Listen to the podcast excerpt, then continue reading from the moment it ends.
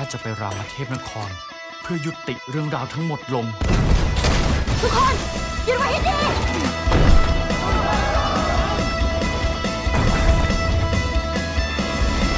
จงใช้ชีวิตเจ้าและเพื่อนเพื่อนๆบวงสรวงแก่ข้าเสียเถิด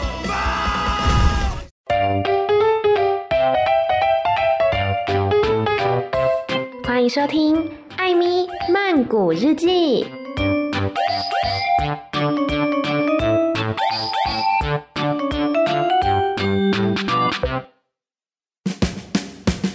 瓦迪卡，米娜卡，今天呢是艾咪看泰影的时间，要先跟大家说声 sorry，就是这集有点晚更新，因为我住的地方附近现在在施工，非常的大声，所以我就等它到了一个段落之后，我才开始录音的。那今天呢，要来介绍一部二零一八年的泰国电影，叫做《暹罗绝九神战甲》。告萨达拉，这个片名听起来就非常有气势，有没有？而且呢，它是我以前从来没有介绍过的电影类型，就是动画片。我必须说，我一开始其实没有抱很高的期待，因为毕竟我也是从小就开始看像欧美啊、日本的卡通动画等等的，然后的确也是比较少听说泰国在动画方面的表现。可是呢，当我实际上开始看这一部《仙罗绝九神战甲》的时候，我就越看越觉得，诶，不错哦，诶，蛮赞的哦。哎，也太好看了吧！就是越看越好看的感觉，不会觉得说很瞎啊，还是很闹之类的。而且呢，我觉得它是一部有血有泪、有品质的动画，所以今天想要来推荐给大家。那因为这部片它是动画嘛，没有演员，而且大部分的配音员都是新人，所以我今天就直接进入故事介绍。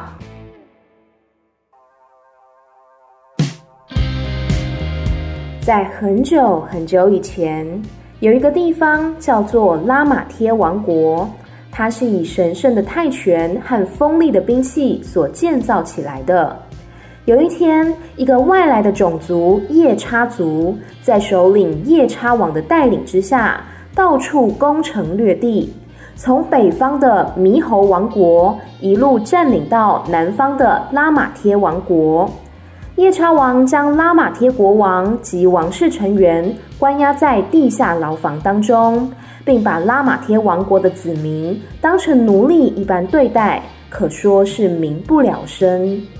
此时，有一位拉玛贴王国的占卜师预言，将有一名蛇年出生的泰拳武术家，他会带着传说中的兵器前来拯救拉玛贴王国。为了杜绝后患，夜叉王下令关闭了全国所有的泰拳馆，还囚禁了所有刚在蛇年出生的男性新生儿，并销毁了每家每户的兵器。然而，拉玛贴王国的沃拉德伯爵通过地道，悄悄地从国家宝库中带出传说中的兵器——九神战甲。并在逃亡的路上收留了一名刚出生的婴儿，名叫 Od。两个人逃过夜叉族的追杀，最后来到偏远的村庄燕子屯，被隐居在此的泰拳大师所救。无法行走的伯爵将希望寄托在 Od 身上，要他将九神战甲带回地牢，转交给拉玛贴王国的王子。于是，Od 便在爷爷泰拳大师的训练之下，逐渐的强大起来。这时，一名伯爵的旧日部下找到了他们，原本以为是要共济复国大业的伙伴，没想到他早就已经叛变，如今臣服于夜叉王。他发射信号之后，夜叉族随即赶到燕子屯，要来抢夺九神战甲。于是，在养父伯爵与爷爷泰拳大师的生命掩护之下，Od 心痛地看着自己的亲人与家园被夜叉族糟践，却只能带着九神战甲不停地奔跑，因为他必须完成使命，将战甲带回给王子。而在旅途当中而意外邂逅了同样也被夜叉族占领国土的猕猴王国的王子瓦达。在瓦达身旁的大块头，则是夜叉族的叛军马拉达。另外还有女海盗小兰，他们都有一个共同的目标，就是前往被夜叉族控制的拉玛贴王国本部。到底一路上他们会遇见哪些危险？酒神战甲这项传说中的兵器又有什么样的神秘力量呢？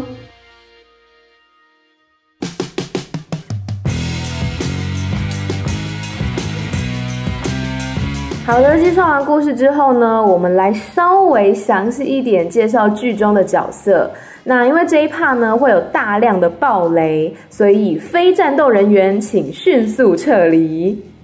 首先第一个角色呢就是 Odd，也就是本片的男主角。o 他原本是一个乐天知命的少年，从小在燕子屯长大，每天的生活就是抓鱼、吹笛子，过得非常的逍遥自在。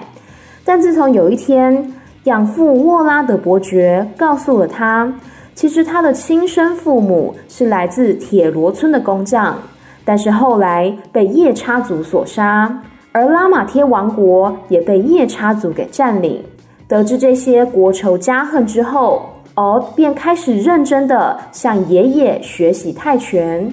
其实这个爷爷是隐居在燕子屯的泰拳大师。原本呢，发誓再也不收徒弟，但是他为了敖破例，于是敖的实力也突飞猛进。之后，在一次与夜叉族的对战之中，敖一直随身保护的酒神战甲，竟然有一部分飞向了他，并自动装备在他身上，成为敖的战甲。这个时候，众人才慢慢发现。也许敖才是传说中那一个可以拯救拉玛贴王国的泰拳少年。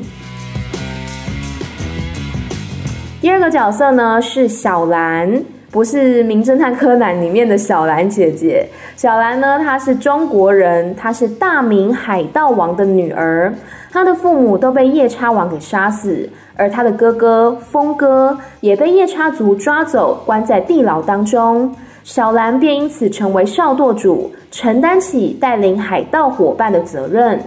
为了拯救被关在地牢的哥哥，他决定跟奥一行人合作，前往拉玛贴王国中心。他的战斗特色不是靠肉搏，而是靠火枪，枪法精准，霸气十足。然后呢，在剧中，小兰这个角色是真的有讲华语的，所以我那时候听到的时候也觉得，哎，还蛮惊喜。她甚至在剧中弹了一段古筝，非常的有这个华人风情。然后在小兰的左眼下方啊，有一颗痣，据说呢，这是导演安排的一个小彩蛋，因为导演的太太本身也是华裔，然后他的左眼下方就有一颗痣。第三个角色是瓦达，瓦达他是北方的猕猴王国的王子，因为国土被夜叉族占领，所以流落在外，平常以偷窃为生。个性呢是古灵精怪，喜欢耍小聪明。战斗特色是动作敏捷，因为它体积小嘛，而且移动速度很快，所以很少被敌人抓住。第四个角色是马拉达。马拉达是猕猴国王子瓦达的好朋友。由于马拉达的体型巨大，所以跟瓦达形成了一个强烈对比。那瓦达呢，也因此都叫他大块头。事实上，这个大块头马拉达他是夜叉族的成员，过去在夜叉族里面也曾经担任非常高的职位。但是后来，他因为爱上了一个人类女子，而被夜叉族所驱逐。这名人类女子也被抓了起来。于是马拉达虽然被驱逐了，但一心的想要回到地牢里面去拯救自己心爱的女子。事实上呢，我觉得在没有酒神战甲的辅助之下，马拉达的武力值是比男主角奥还要高的。因为一方面他是夜叉族嘛，所以他很清楚夜叉族的战斗方式。然后他自己的体型呢，又是比较庞大、比较巨大，可以跟他们对打。而且我觉得马达他是一个整部片当中情感最复杂的一个角色。因为其实他还有一个很重要的身份，就是本片的大反派夜叉王的弟弟。所以当夜叉王他把全部的人抓来，并且要求马拉达杀了男主角跟小兰他们，不然夜叉王就要杀掉他心爱的女子的时候，马拉达他是非常痛苦的。一方面呢，他深爱那名人类女子，但是一方面他又不想要背叛自己的伙伴。然后更矛盾的是。尽管他被驱逐、被抓捕，他也很难打从心底的去恨夜叉王，因为毕竟是他自己的哥哥，而且他们其实小时候感情非常的好，是后来夜叉王因为贪恋权力，所以才走火入魔的。所以整部片当中呢，我觉得演技担当吧，应该就是马拉达了，因为其他人就是非常的清楚说要跟夜叉王报仇，因为他们身上都有这个国仇家恨嘛，要么就是呃父母被杀掉，要么就是国土被占领。但是呢，马拉达他还纠结于爱人跟兄弟，以及对于自我种族的认同，所以这个角色我觉得他是最复杂的一个。最后一个角色呢，就是夜叉王了。夜叉王原本是克里甘城这个地方的王储，但后来呢，克里甘城的国王，也就是夜叉王的父亲，被拉玛贴王国的人类以及其他国的野兽所追杀。而且呢，人类当时啊，将夜叉就像奴隶一般贩卖，所以年幼的夜叉王只能带着弟弟马拉达一路的逃亡。而在逃亡的过程当中，夜叉王逐渐长大，战斗能力呢也是迅速的提升。而在他的心中，对于人类的憎恨以及对于权力的渴望也越来越强。所以长大之后，他便回到了克里甘城，重新的夺回王位，成为夜叉王，并且率领手下一路占领猕猴王国到拉玛贴王国。以上呢，就是关于这部戏当中五个主要角色的背景介绍。那我觉得其实故事线是蛮好理解的，只是它在当中还是会有一些小转折、小惊喜，所以呢，这部分就留给大家自己去看喽。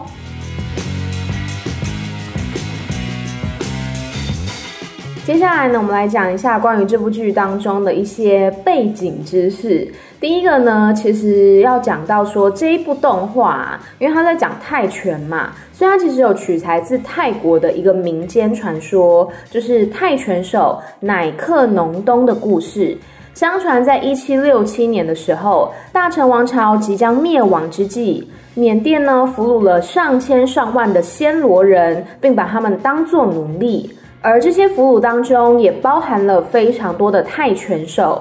后来，在一七七四年的时候，缅甸国王辛标信决定在仰光举办七天七夜的一个祭佛典礼。在典礼当中呢，就包含了很多的节目表演，像是有泰国的民族舞蹈、剑术表演等等。除此之外，这个缅甸国王呢，他就想要知道说，到底这个缅甸拳跟泰国拳哪一个比较厉害呢？所以他就举办了这个拳法比赛，而泰国的泰拳手乃克农东，他就被选为选手来对抗缅甸拳的冠军选手。那这个比赛呢，是举办在缅甸的皇宫前面。乃克农东在上场之前，他就先跳了一段泰拳的战舞。这个泰拳战舞呢，是在泰拳当中一个很重要的部分，代表说他对于他的师傅、对于祖先，还有对于现场观众、对于这片土地的一个尊重。所以呢，乃克农东他就开始跳这个战舞，这样子。那这个仪式，缅甸的民众没有见过嘛，所以他们都觉得很疑惑又很惊讶，甚至有人觉得说，这是不是召唤邪灵的黑魔法？总之呢，比赛开始之后，这个乃克农东啊，就用他的拳、脚、肘、膝，不断的来攻击对手，直到对方倒下。但是呢，缅甸的裁判就认为说，这个是因为他们的选手被战舞所迷惑，所以宣判这一回合无效。就是你知道，硬要黑的话，你也没有办法，因为毕竟是人家的土地，人家的裁判，好像身为俘虏也没有什么办法去跟他们嚷嚷。那后来呢，这个新标信缅甸国王他就询问乃克农东说，是不是愿意跟其他九位缅甸的选手来比赛，证明说自己是真材实料的。这个泰国代表乃克农东就说：“好啊，我接受挑战。”于是，在没有休息的状况下，他又连续的击败了八位缅甸的拳手，而最后第九位的缅甸拳手乃克农东不止击败了他，还把他打到重伤，所以导致呢，没有人敢再上台挑战。而乃克农东他的骁勇善战，也让缅甸国王非常赞赏。所以最后呢，这个缅甸国王就赦免了乃克农东，并且他选择是要大量的稻米这个粮食，或者是两名缅甸美女当做妻子，作为他的报酬。最后呢，乃克农东选择了美女，因为他觉得千金易得，佳人难寻呐。那后来他就带着两位妻子离开了缅甸，这是在泰国流传的一个民间故事。那当然啦，后面也有其他的版本，也有说这个乃克农东他不止赢得了自由，也让其他的暹罗俘虏同样被释放，然后一起回到家乡。那后来呢，为了歌颂乃克农东他的丰功伟业，每年的三月十七号就被泰国定为国家泰拳日。而在大成王朝当时的首都大陈府呢，每一年也都会举办大型的拜师活动，因为对对于泰拳手来说，他们的教练、他们的老师是非常神圣、非常尊敬的，所以每一年在这一天也都会有大型的拜师活动，来表达他们对于自己师傅的感谢跟尊重。除此之外呢，刚刚有讲到嘛，这个缅甸国王让乃克农东选择是要稻米还是美人。虽然说他最后选择了美人，但是稻米也是扮演很重要的角色的。所以像是今天介绍的这一部《暹罗绝九神战甲》，这个兵器本身呢，它就是仿造了稻米的造型。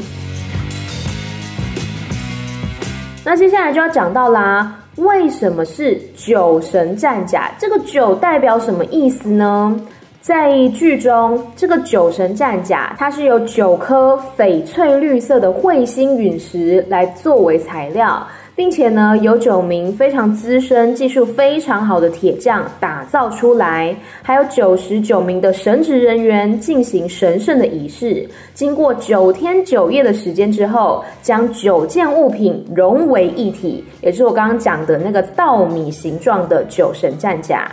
那其实对于泰国人来说呢，九本来就是一个很吉祥的数字。因为呢，九它的泰文叫做高，那泰文里面有个字叫做高纳，高纳呢，它代表是进步上升，就是一个步步高升的感觉，所以大家呢会觉得说，诶，九这个字代表了向前进、往前冲的那种力量，所以就很喜欢九这个数字，包括说他们会用高价去标下这个九九九九的车牌，然后呢，电话号码也很喜欢有九。然后像很多的旅游景点呢，它就会举办那种一日游九间庙巡礼，就在一天当中呢，带你去九间庙拜拜，这是泰国人很喜欢的一项休闲活动吧。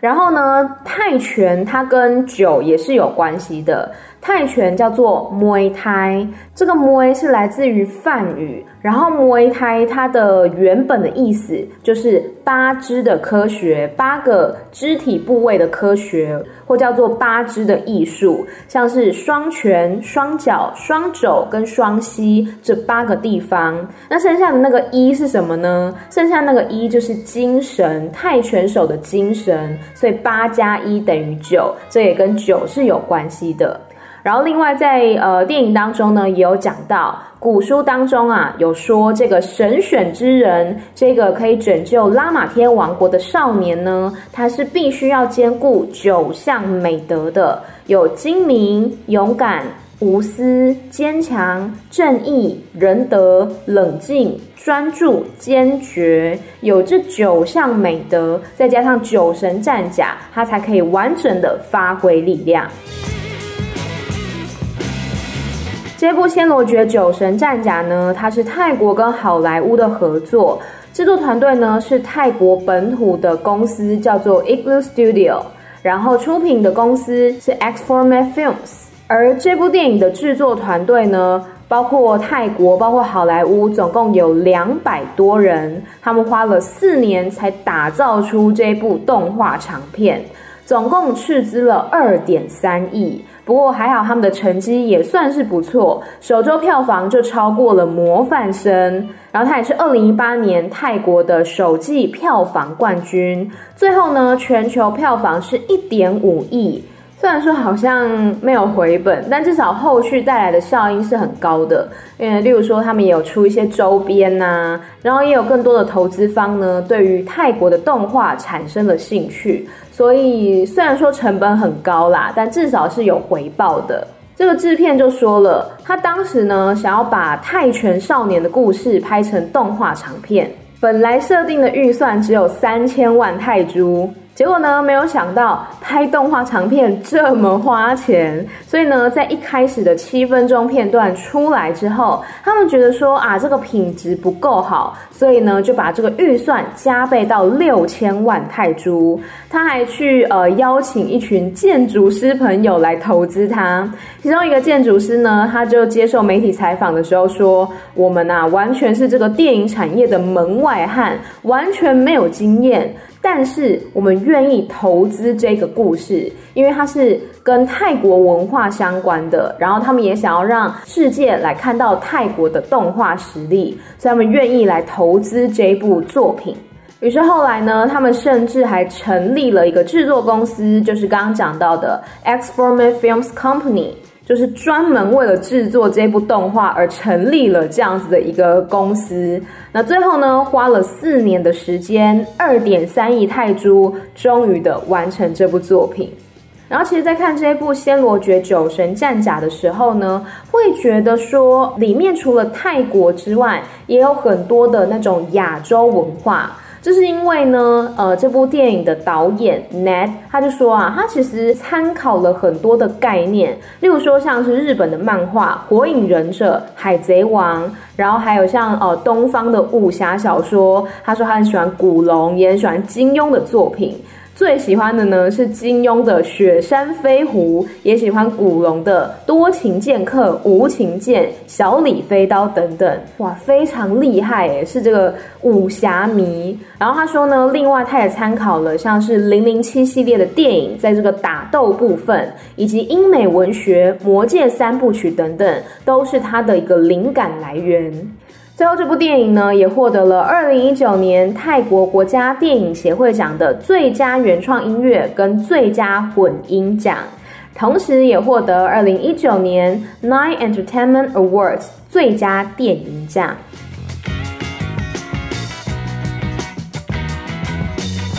接下来呢，来谈谈这部电影当中我喜欢跟不喜欢的部分。首先，我很喜欢这部片的剧本。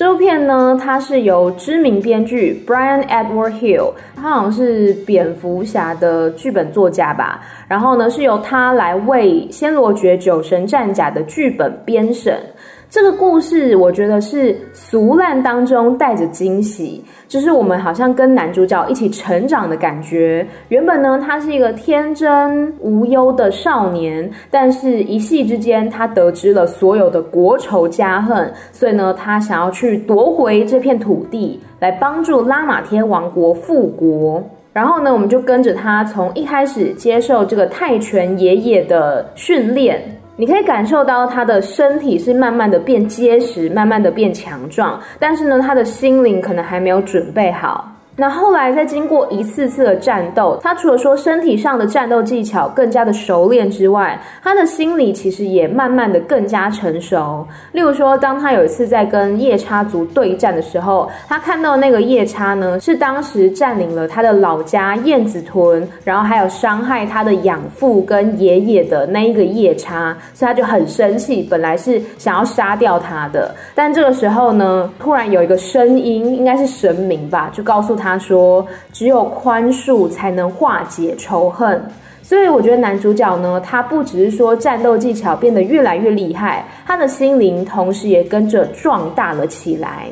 所以如果你要讲的话呢，其实它就是很像那种公路电影，一路的往前走，然后最后抵达一个目的地。然后其实也蛮像桃太郎的，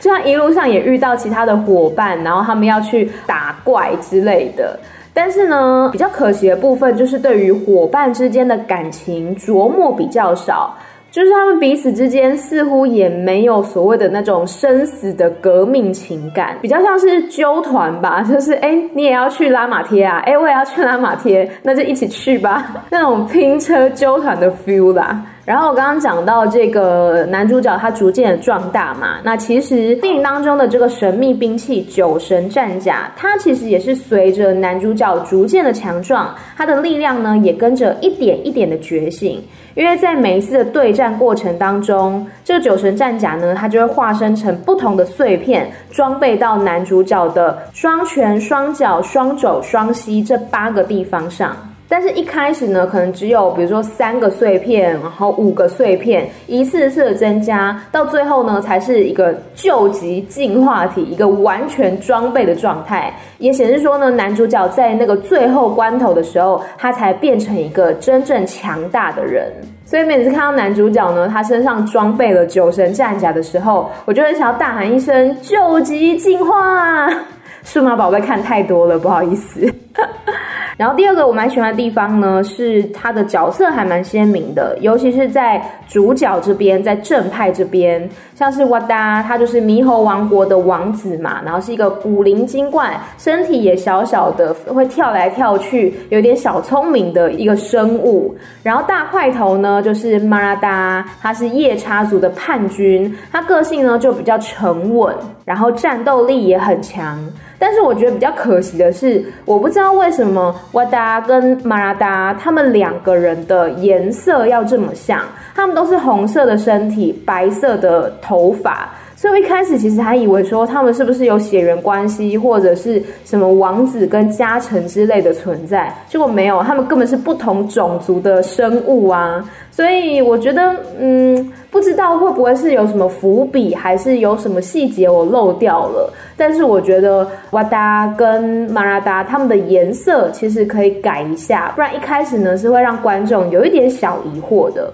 然后再来呢，就是小兰这个角色，她是华人女性嘛，她的形象也非常的鲜明，而且她是剧中少数的女生。不过相反的，在夜叉，也就是反派这方面，我觉得每一只都长得太像了，我有时候搞不清楚谁是谁，知道吗？比如说男主角看到那个某个夜叉的时候，他就很生气，当初就是你杀害了我爸，怎样怎样的。我想说，你怎么认得出来啊？他们夜叉每一个都长得差不多啊。可能嗯，可以有一些更显眼的装备或者是形象吧，不然对于我啦，脸盲来讲，我就会觉得夜叉每一个反派长得似乎都有一点太相似的，分不太出来。再来第三个喜欢的部分，我喜欢它跟泰国的文化结合。例如说呢，男主角敖的身上就有刺青。我们知道很多的泰拳手，他身上都会有刺那些经文，不止泰拳手啦，一般民众也会刺。就他们认为说呢，那是可以来保护他们自己，或者是给予他们力量的。那这个经文是不能随便刺的哦，通常都是要有那种得道高僧，而且呢，他们是会一边的念经祈福，然后一边帮你刺。一般人一般刺青店是不会随便帮你刺的。然后除此之外呢，还有像是电影当中在市场里面啊，我就看到男主角哦，他在吃那个烤鸡翅，我就觉得非常有亲切感。因为在泰国的路边摊，他们是用木棍夹着鸡翅或者是鸡胸啊，在炭火上面烤，所以看到那个画面的时候呢，我就觉得非常的有亲切感。我们楼下的北北也是这样子卖的。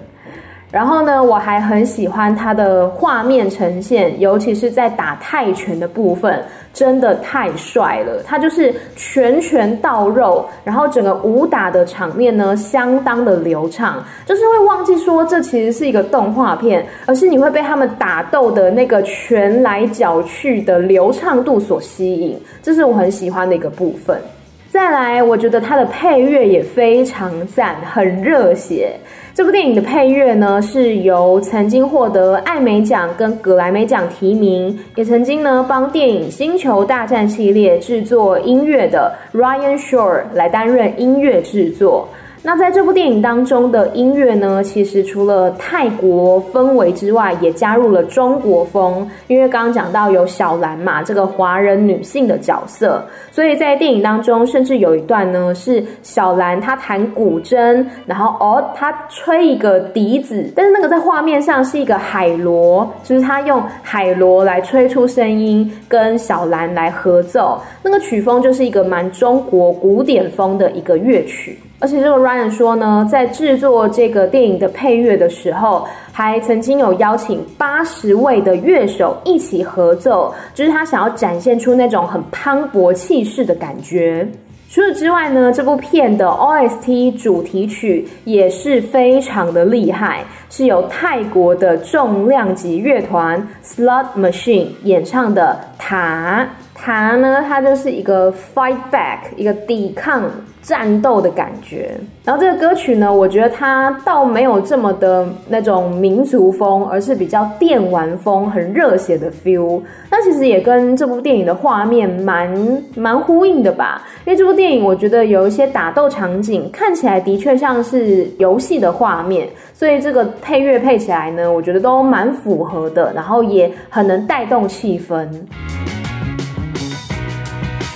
再来呢，就要讲到一些我觉得比较不喜欢的地方。首先是相较于配乐，配音就不够优秀了。这部片当中，大部分的配音员都是新人，然后当然不是说新人怎么样，但是我觉得的确听起来会有一点生涩。然后声音表情没有这么的丰富吧，就像有时候我觉得男主角哦，他明明应该要很伤心很难过，但听起来又是有一点太冷静。然后小兰也是，小兰的配音就让我觉得怎么说，有点有点尴尬吧，感觉情感表现可以再丰富一点。那里面我比较喜欢的一个配音，反而是反派夜叉王的配音。我觉得首先他弄出来那个特效还蛮不错的，就真的是有那种混世魔王的感觉。然后呢，他讲话的力度也好，还有他呈现出来的那一种愤怒啊、轻蔑，我觉得是在这部片当中所有的配音员里面我比较喜欢的一个角色。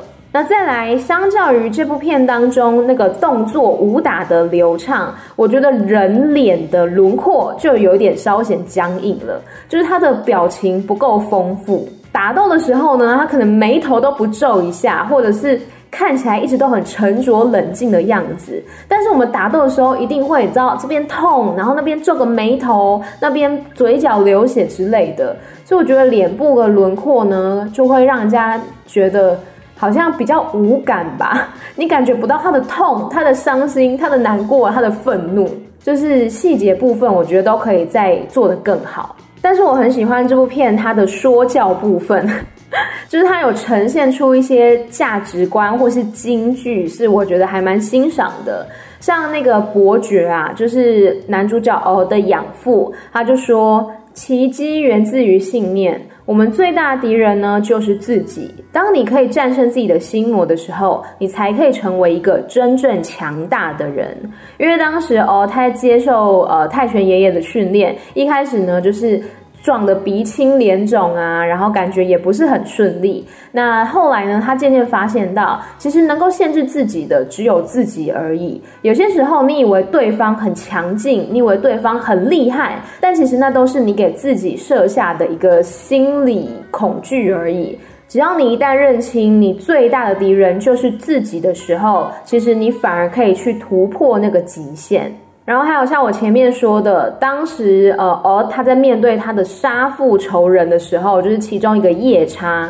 那他其实有机会可以杀死他的，但是后来呢，他选择放下，他选择呢让这个夜叉回去，就没有继续的伤害他。这也呈现了他领略到宽恕其实还是更有力量的，还有冤冤相报何时了？如果不断的报复来报复去的话，那这场战争永远没有结束的一。天，就像夜叉族一样啊。他当初呢是因为拉玛贴王国的人类来占领他们的土地，所以他现在呢要来报复他们。那如果之后人类又再度报复的话，那就是没有完结的一天。所以这也是告诉了我们关于宽恕的重要性。其实一开始我在看哦，他接受泰拳爷爷的训练的时候呢，我就觉得好像在看功夫熊猫哦。当然，它没有像功夫熊猫这么的，比如说可爱，或者是有一些比较幽默搞笑的部分。这部《仙罗绝九神战甲》呢，它的武打动作我刚刚讲过了，是比较有力，而且是拳拳到肉的，很到位的那一种，不是以温馨搞笑为取向的，而是我们可以跟着男主角哦，一点一点的变得更加强大。那它之所以会受泰国人的欢迎呢，就是因为它里面有泰拳嘛，这个是代表泰国很重要的一个文化。然后还有关于这个国仇家恨的部分，因为在电影当中，就是占卜师预言会有一个像救世主一样的存在，会来拯救拉玛贴王国。那我觉得，对于泰国而言，他们也不是一个说长期安稳的社会，他们也是不断的有一些动荡啊、政变等等的。所以我相信人民都是希望有一个平稳繁荣的生活。那对于像男主角哦这样子的一个救世主的存在，我相信他们心里面也是会有一种寄托跟向往的。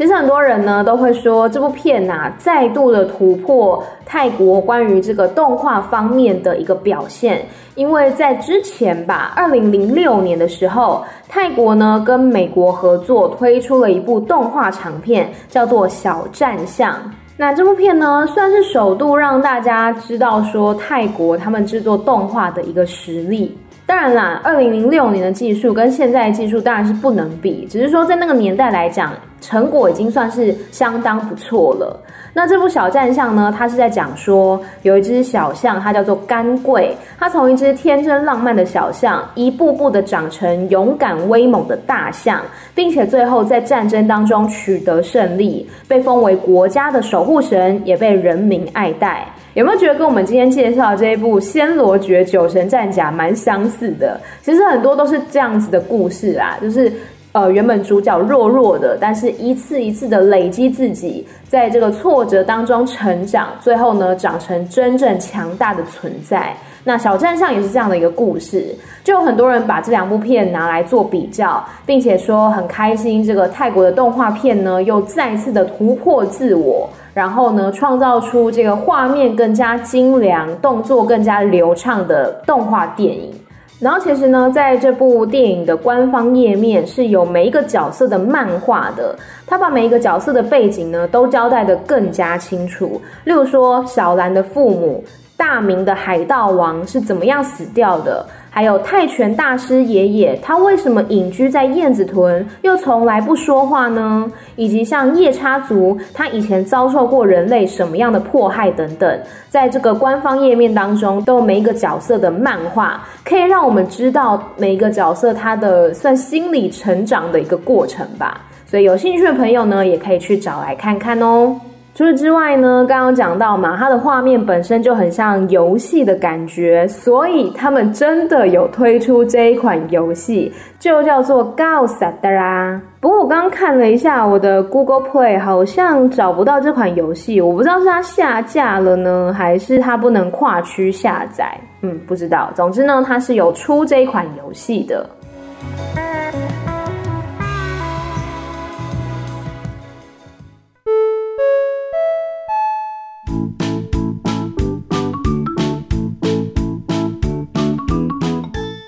最后呢，就是我们的泰语小教室的时间啦。今天呢，要来教的第一个单字叫做战争。战争叫做 songkram，songkram，它后面是 m 的音，嘴巴要闭起来的。然后它跟另外一个字非常的相似，就是泼水节。泼水节叫做 songkran。songkran，它中间是个，然后后面结尾是 n，所以嘴巴没有闭起来。这两个字意思差很多哈，一个是泼水节，一个是战争。虽然对啊，泼水节泼水的时候可能也像一场战争吧，但还是要把它分清楚。第二个字呢是海盗，海盗叫做 John Salad，John Salad。中它有强盗的意思，而沙拉呢是指海盗。但如果你现在去搜寻沙拉的话，大部分应该是会出现沙拉，就是我们在吃的那个沙拉也叫做 salad。但是中 salad 它其实指的是海盗的意思。再来这个字叫做武器，武器是阿乌阿乌，它是有两个音节的哦，不是嗷，是阿乌阿乌，武器兵器的意思。下一个字呢是权力、力量，叫做 amnat，amnat。它不只是说，呃，你这个人所拥有什么样的能力，还代表说你可能拥有很高的权力、权位等等，都叫做 amnat。嗨，阿拍就是给你原谅，我宽恕你的意思。阿拍呢就是原谅的意思，所以嗨是给。那呃，泰国人也很常讲 call 阿拍，就是我请求你的原谅，有点像不好意思的感觉吧。口是拜托请求，所以 call 阿拍就是不好意思，我请求这个原谅，请求你的宽恕。所以像 call 阿拍奈宽麦萨多啊，就是对于造成你的不便，我们感到非常的抱歉的意思。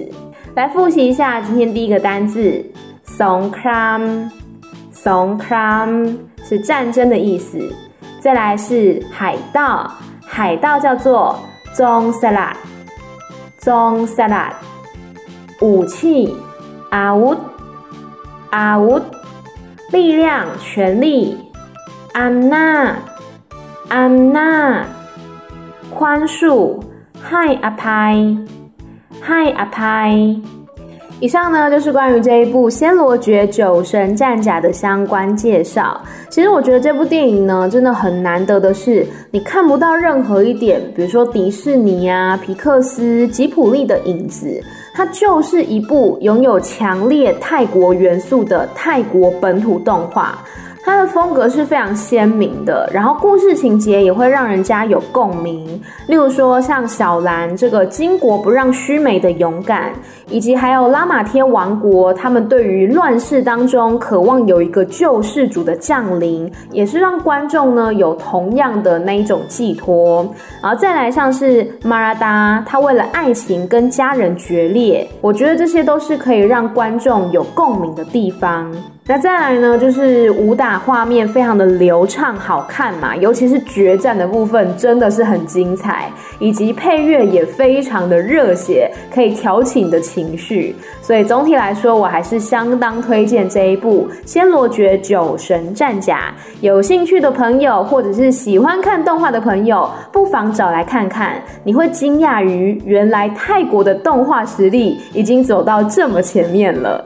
好的，以上就是今天的节目，不要来忘记追踪我的 Instagram Amy 太太 M Y T H A I T H A I，以及 Podcast 本身艾咪曼谷日记，在各大 Podcast 平台都可以听得到。当然，在节目资讯栏里面呢，也有我的节目赞助连结。如果你觉得呃节目还不错，或者是想要支持艾咪喝一杯泰奶的话，欢迎来使用这个赞助的功能。感谢大家。